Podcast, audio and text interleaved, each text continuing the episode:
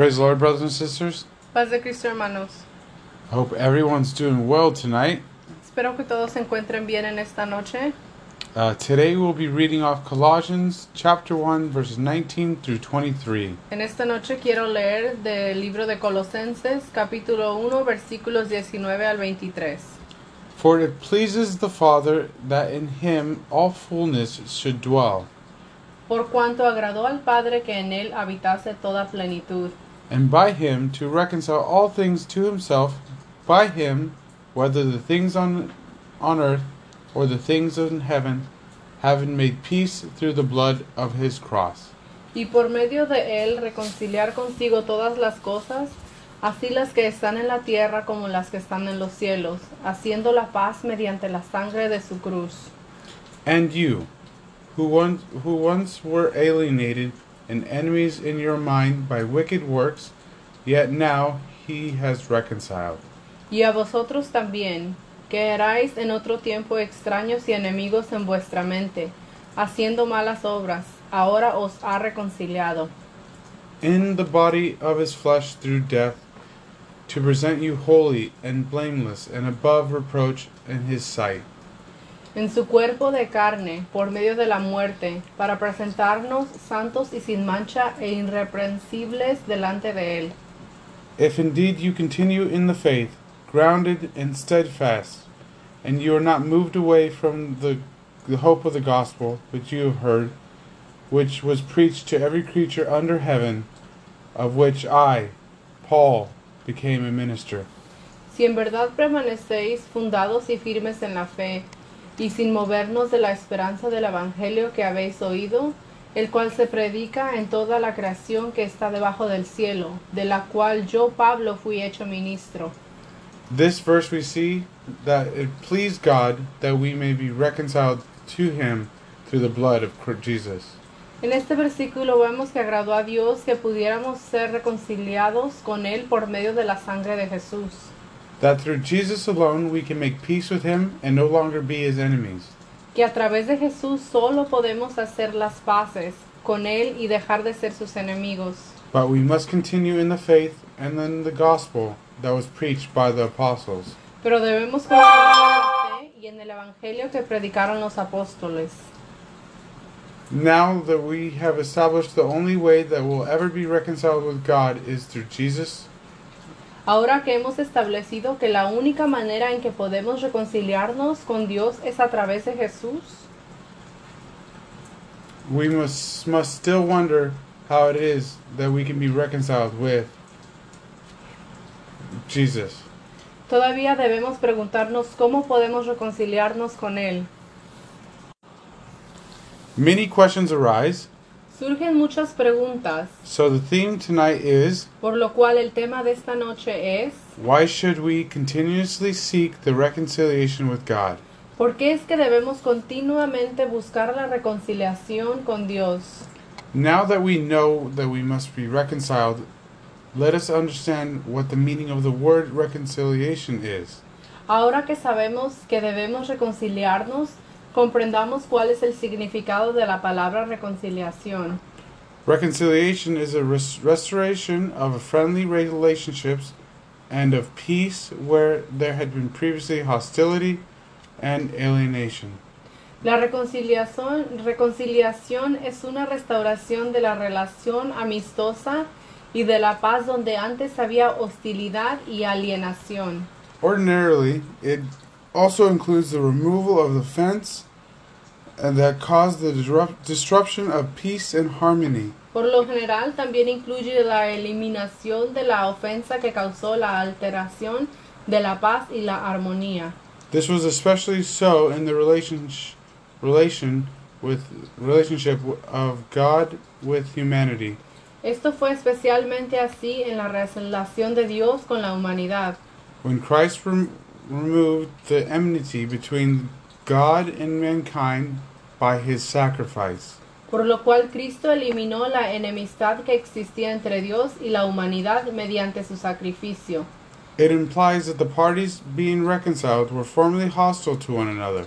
Esto implica que las partes que se está que antes que ahora son reconciliadas eran anteriormente hostiles entre sí. The Bible tells us bluntly that sinners are enemies of God. La Biblia nos dice claramente que los pecadores son enemigos de Dios. And Romans 5:10 says, Romanos 5.10 nos dice, "For if we were the enemies, we were reconciled to God through the death of his son.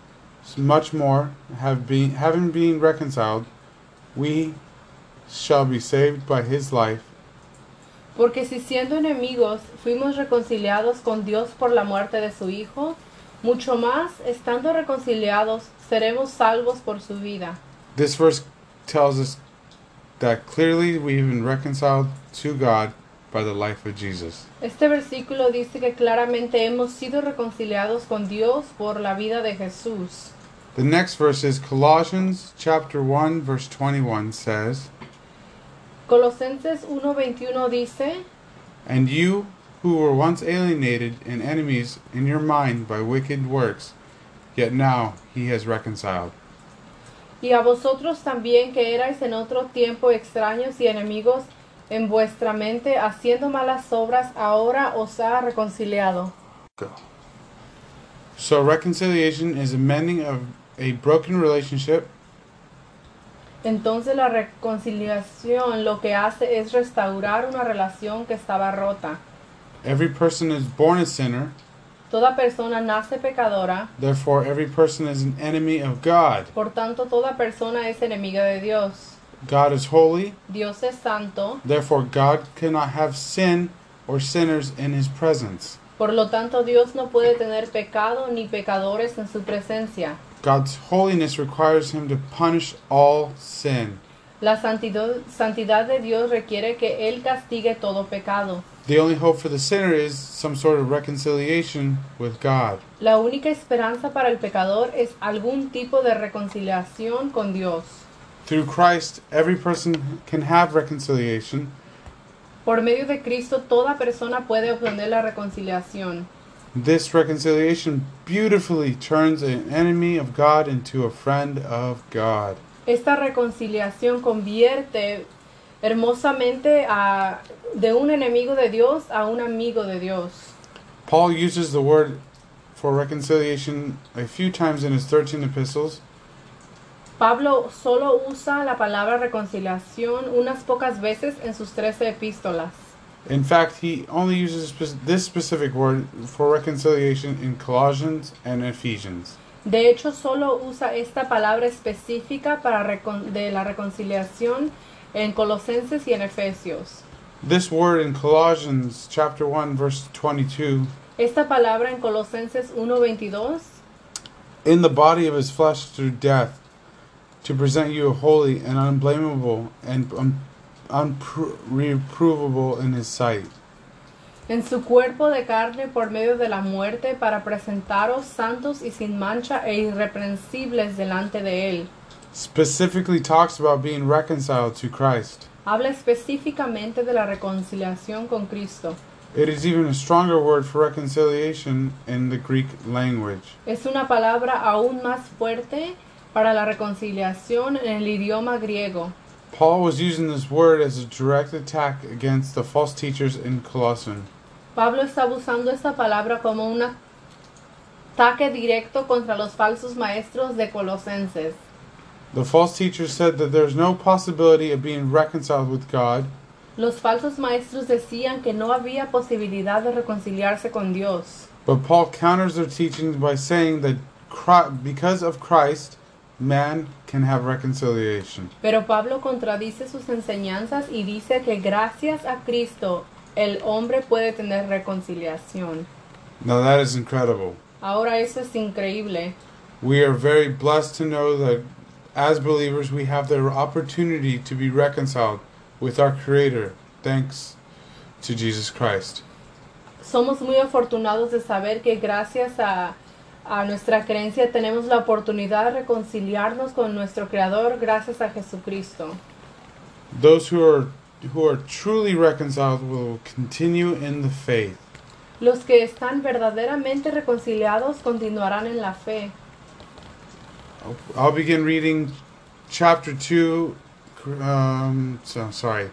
2 Corinthians chapter 5 verses 17 through 21. Vamos a leer 2 de Corintios capítulo 5 versículos 17 al 21.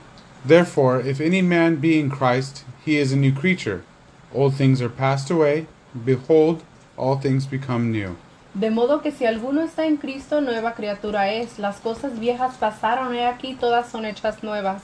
And all things are of God, who hath reconciled us to himself by Jesus Christ, and hath given us the ministry of reconciliation. Y todo esto proviene de Dios, quien nos reconcilió consigo mismo por Cristo, y nos dio el ministerio de la reconciliación.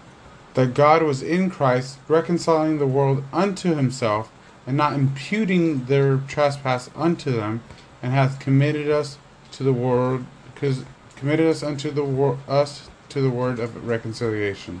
Que Dios estaba en Cristo reconciliado consigo al mundo, no tomándoles en cuenta a los hombres sus pecados, y nos encargó a nosotros la palabra de la reconciliación.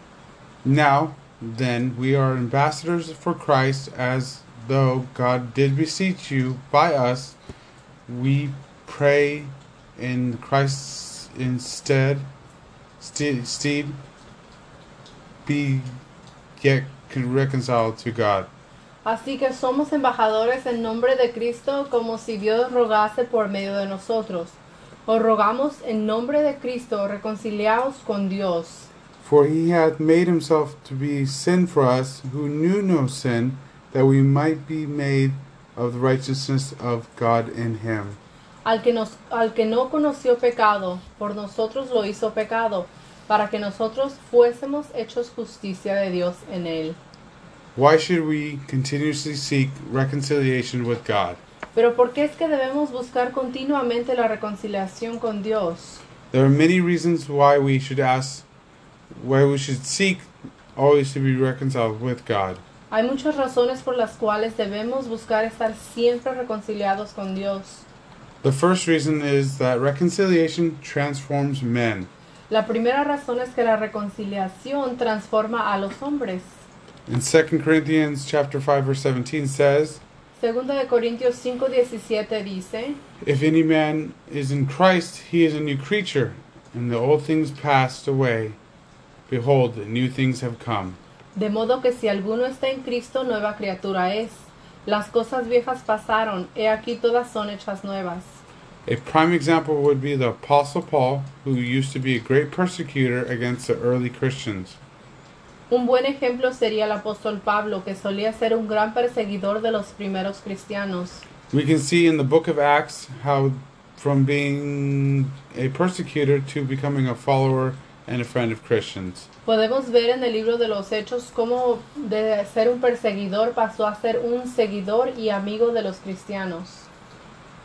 I'll be reading after cha- Acts chapter 8, verses 1 through 3. Leamos Hechos 8 del 1 al 3. And Saul was consenting unto his death. Y Saulo consentía en su muerte. At that time, a great persecution arose against the church which was in Jerusalem, En aquel día hubo una gran persecución contra la iglesia que estaba en Jerusalén. and they were all scattered throughout the regions of Judea and Samaria, except the apostles. Y todos fueron esparcidos por las tierras de Judea y de Samaria, salvo los apóstoles. And devout men carried Stephen to his burial, and made a great lamentation over him. Y hombres piadosos llevaron a enterrar a Esteban e hicieron gran llanto sobre él. As for Paul, he made uh, made havoc of the church, entering every house and dragging off men and women and committing them to prison. Y Saulo asolaba la iglesia y entrando casa por casa arrastraba a hombres y a mujeres y los entregaba en la cárcel. Those who have, have heard the story know that Paul was amongst those who killed Stephen. Aquellos que han escuchado la historia saben que Pablo estuvo entre los que mataron a Esteban. Everyone feared him so much that they scattered throughout the regions of Judea and Samaria, and the only ones that remained were the apostles. Todos le temían tanto que se esparcieron por regiones de Judea y de Samaria. Los únicos que quedaron fueron los apóstoles. We see that in the verse we just read that only devout men carried Stephen to his burial. Vemos en el versículo que acabamos de leer que solo los hombres devotos llevaron a Esteban a su entierro. What this means is that those who were not completely devoted to Jesus were terrified by Paul and did not attend Stephen's burial. Lo que esto significa es que aquellos que no estaban completamente dedicados a Jesús estaban aterrorizados por Pablo y no asistieron al entierro de Esteban. Saul was renowned for his intimidation to the people at that time. Saulo era famoso por intimidar a la gente en aquel tiempo. We see that in verse 3 he made havoc of the church. He even went inside their homes and dragged them into prison. He was a Pharisee at heart. Podemos ver en el versículo 3 que Pablo hizo estragos en la iglesia, incluso entraba en sus casas de los cristianos y los arrastraba a la cárcel. Él era un fariseo de corazón. We read in Acts chapter 9 that Saul was on his way to Damascus. Leemos en el capítulo 9 de los Hechos que Saulo estaba rumbo a Damasco. His intentions were to threaten and kill the disciples of Jesus. Sus intenciones eran amenazar y matar a los discípulos de Jesús. And he was well prepared with letters from the high priest that gave him the right to bound and bring them back to Jerusalem. Estaba bien preparado con cartas del sumo sacerdote que le daban el derecho de atar y traer de regreso a Jerusalén a hombres y a mujeres, Men and women that were followers of Jesus. hombres y mujeres que eran seguidores de Jesús. The Bible says in Acts chapter 9 verse, verses 3 to 6 La Biblia dice en Hechos 9 versículos 3 al 6, As he journeyed and he came near Damascus, a suddenly a light shone around him from heaven. Mas yendo por el camino, aconteció que al- al llegar cerca de Damasco, repentinamente lo rodeó un resplandor de luz del cielo. Then he fell to the ground and heard a voice saying to him, Y cayendo en tierra oyó una voz que le decía, Saul, Saul, why are you persecuting me? Saulo, Saulo, ¿por qué me persigues? And he said, Who are you, Lord? ¿Quién eres, Señor? Then the Lord said, I am Jesus whom you are persecuting. Yo soy Jesús a quien tú persigues. It is hard for you to kick against the goads. Dura cosa te es dar coces contra el aguijón. So he, trembling and astonished, said, Lord, what do you want me to do? Él temblando y temeroso, dijo, Señor, ¿qué quieres que yo haga? Then the Lord said to him, Arise and go into the city, and you will be told what you must do. Y el Señor le dijo, levántate y entra en la ciudad y te, di- y te dirá lo que debes hacer. After that incident, Paul was blinded, and he did not eat nor drink for three days. Después de ese incidente, Saulo quedó ciego y no comió ni bebió durante tres días. It is a disciple from the Damascus named Ananias was commanded by God to go and pray over him so that he might receive his sight. Dios lo ordenó a un discípulo de Damasco llamado Ananías que fuera a orar por él para que pudiera recibir la vista.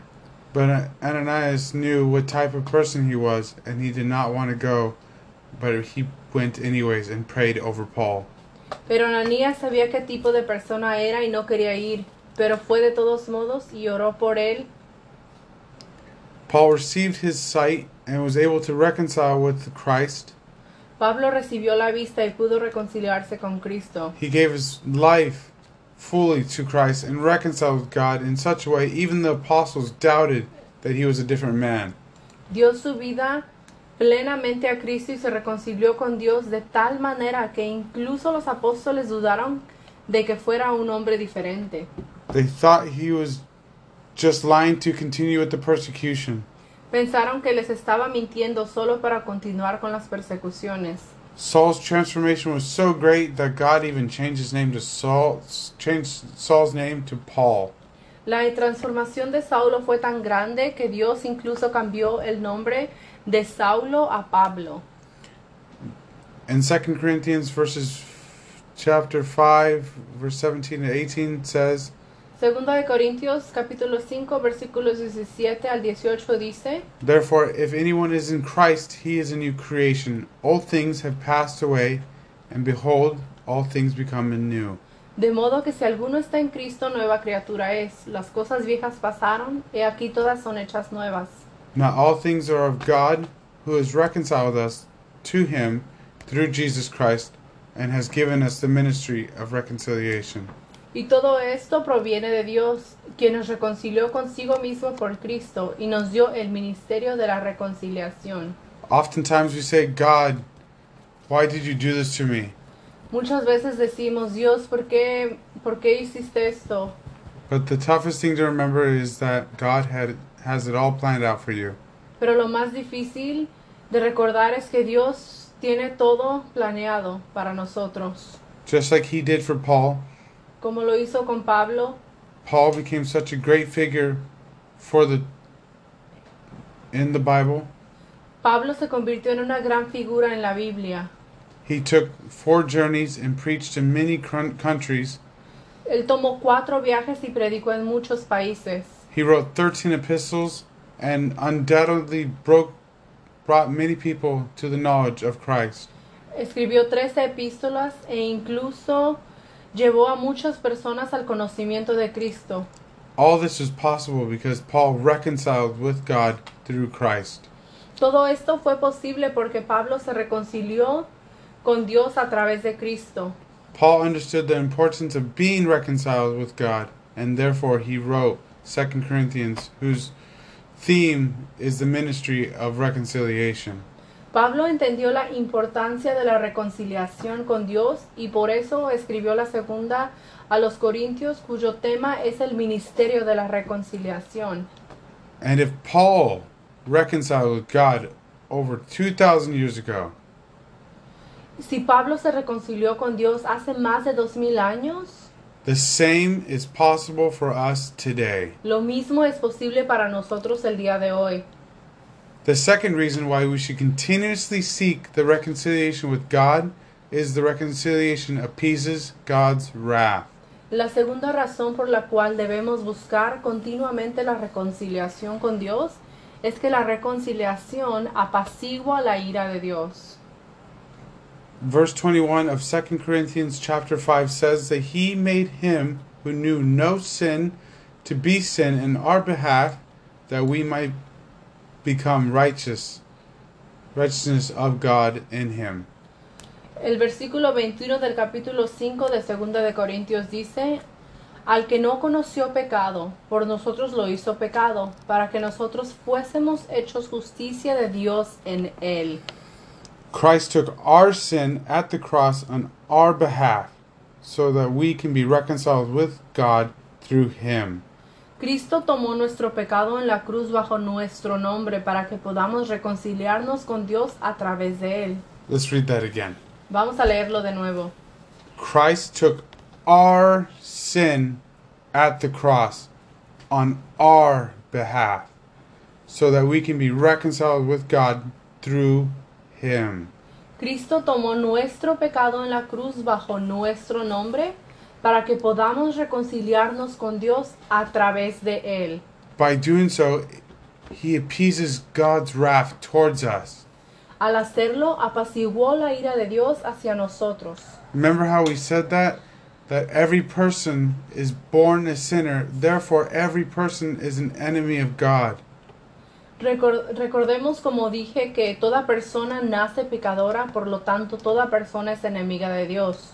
God is holy, therefore, God cannot have sinner, sin or sinners in his presence. Dios es santo, por lo tanto Dios no puede tener pecado ni pecadores en su presencia.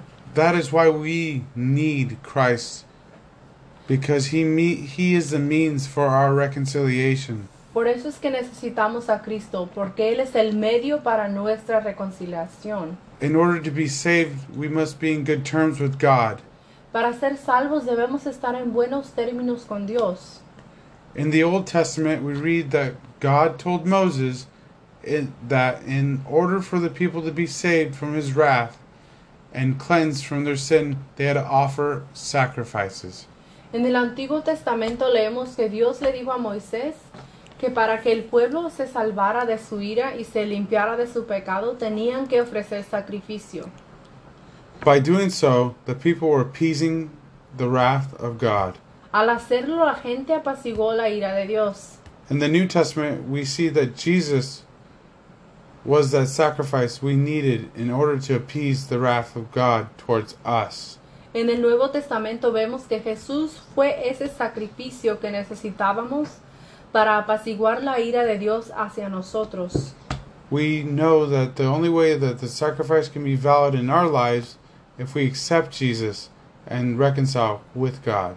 Sabemos que la única forma en que ese sacrificio puede ser válido en nuestras vidas es si aceptamos a Jesús y nos reconciliamos con Dios. When Christ died on the cross, he satisfied God's judgment and made it possible for the enemies, that be us, to find peace with him. Cuando Cristo murió en la cruz, indemnizó el juicio de Dios e hizo posible que los enemigos de Dios, o sea, nosotros, encontráramos la paz con Él. Our reconciliation with God then involves the exercise of his grace and the forgiveness of our sin. Nuestra reconciliación con Dios implica entonces el ejercicio de su gracia y el perdón de nuestro pecado. The result of Jesus' sacrifice is that our relationship has changed from enemies to friendship. El resultado del sacrificio de Jesús es que nuestra relación ha cambiado de ser enemigos a ser amigos. John 15 fif- 15 15 says, Juan 15:15 dice, Henceforth I call you not servants, for a servant knoweth not what his Lord doeth. But I have called you friends, for all the things I have heard of my Father I have made known unto you. Ya no os llamaré siervos, porque el siervo no sabe lo que hace su señor, pero os he llamado amigos, porque todas las cosas que oí de mi Padre os las he dado a conocer. Not only is he offering salvation to us, but his friendship as well. No solo nos ofrece su salvación, sino también su amistad. Although it seems an exceedingly difficult thing, it is available to us every single day. Aunque parece algo extremadamente difícil, su amistad está disponible para nosotros todos los días. We have an, an example of reconciliation in the book of Genesis. En el libro de Génesis tenemos un ejemplo de reconciliación. In this book, we see that, that Jacob stole his brother's birthright, En este libro vemos que Jacob robó la primogenitura de su hermano Esaú. and Esau was so angry he sought to kill his brother. Esaú estaba tan enojado que trató de matar a su hermano. Jacob had to flee far away and spent 20 years away from his father and never got to see his mother again. Jacob tuvo que huir lejos, pasó 20 años lejos de su padre y nunca volvió a ver a su madre. When Jacob finally decided to return home, his brother Esau had already forgave him. Cuando Jacob finalmente decidió regresar a casa, su hermano Esaú ya lo había perdonado. They restored their friendship, Restauraron su amistad they resolved their differences, and restored their friendship through reconciliation. y resolvieron sus diferencias y restauraron su relación a través de la reconciliación. But what would happen if they had not reconciled? Pero ¿qué hubiese pasado si no se hubieran reconciliado? Well, for starters, there would be no 12 tribes, Para empezar, no habrían las doce tribus, no King David, ni hubiera rey David, no Jesus. ni Jesús. There, if there had been no Jesus, then we'd never have an opportunity to be saved. Y si no hubiese existido Jesús, nunca hubiéramos tenido la oportunidad de ser salvos. This just blows my mind and to see it in that perspective. Esto me sorprende grandemente al verlo en esta perspectiva. With what one relationship can do is unimaginable. Lo que puede hacer una relación es inimaginable. Who would have thought reconciliation was so extremely important? ¿Quién hubiera pensado que la reconciliación era tan importante? Seeing it, seeing it like this really changes my mind, and likes them, like them, we also have to be reconciled with our brothers and sisters before we can be reconciled with God. El verlo así realmente cambia mi perspectiva. Como ellos también nosotros tenemos la, que ser reconciliados con nuestros hermanos y hermanas antes de poder reconciliarnos con Dios. But what would happen to us if instead of choosing to be reconciled with God, we didn't? Pero ¿qué nos pasaría si en lugar de elegir reconciliación con Dios no lo hiciéramos? What would our life look like? ¿Cómo sería nuestra vida? Let's take a look at Judas Iscariot. Echemos un vistazo a Judas Iscariote. He knew who Jesus was. Él sabía quién era Jesús. He walked with him, Él caminaba con él, ate with him, comía con él, drank with him, bebía con él, listened to him talk, and of course slept in the same places that he did. lo escuchaba hablar y por supuesto que dormía en los mismos lugares donde Jesús. But in in the end, instead of asking Jesus to forgive him after his betrayal, he killed himself. Pero al final, en lugar de pedirle a Jesús que lo perdonara después de su traición, se suicidó. During his last days on earth, Judas Judas was a miserable, inconsolable soul haunted by demons. Durante sus últimos días en la tierra, Judas fue un alma miserable e inconsolable, atormentado por demonios, Because he made his choice and he did not seek to forget seek the Christ for forgiveness. porque tomó su decisión y decidió no buscar el perdón de Cristo. As Christians, it is important to keep in mind our relationship with God. Como cristianos es importante tener en cuenta que nuestra relación con Dios that was broken, and since God is holy, we're the ones to blame. Que nuestra relación se rompió y dado que, son, que Dios es santo, nosotros somos los culpables. The only way to fix it, the relationship, is through reconciliation.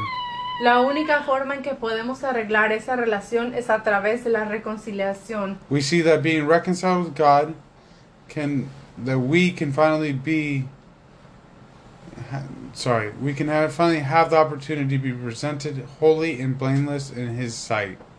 Vemos que al reconciliarnos con Dios finalmente podemos tener la oportunidad de ser presentados santos y sin mancha ante Él.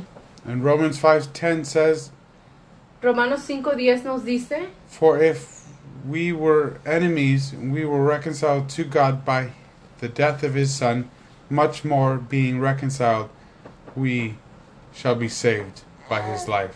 porque si siendo enemigos fuimos reconciliados con Dios por la muerte de su Hijo, mucho más estando reconciliados seremos salvos por su vida. So, as I end tonight, I want to I want you to always bear in mind why is it that I should always continuously seek the reconciliation with God.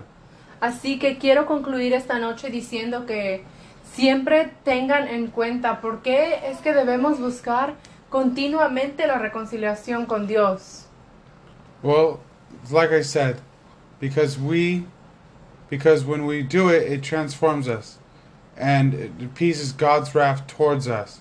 Bueno, como dije, porque cuando buscamos reconciliación, ah, lo hace, eso nos transforma y apacigua la ira de Dios hacia nosotros. Let us be more like Paul and reconcile with God tonight. Seamos más como Pablo y reconciliémonos con Dios esta noche. And if not, Y si no, let us continue to seek that reconciliation with God. continuemos buscando esa reconciliación con Dios. And I will finish tonight with prayer. Thank you, Father in heaven, for your love and your mercy, Lord. Thank you for your, every opportunity you give us in this life, Lord. And I thank you for everyone who's listening, and I thank you, thank you for this life that you've given me and my wife and my daughter, Lord, and my son. Father in heaven, you're perfect in all ways, Lord Jesus Christ. Jesus, thank you for my pastor and the ministers. Thank you for the families too, Lord, and bless entire Riverbank Apostolic Church, Lord Jesus Christ. And may every every person at the church hear this preaching and may it touch their hearts and transform at least one of them, Lord. In your name I pray. In the name of Jesus Christ, Amen. And may God bless you all, and we'll see you Sunday, God willing.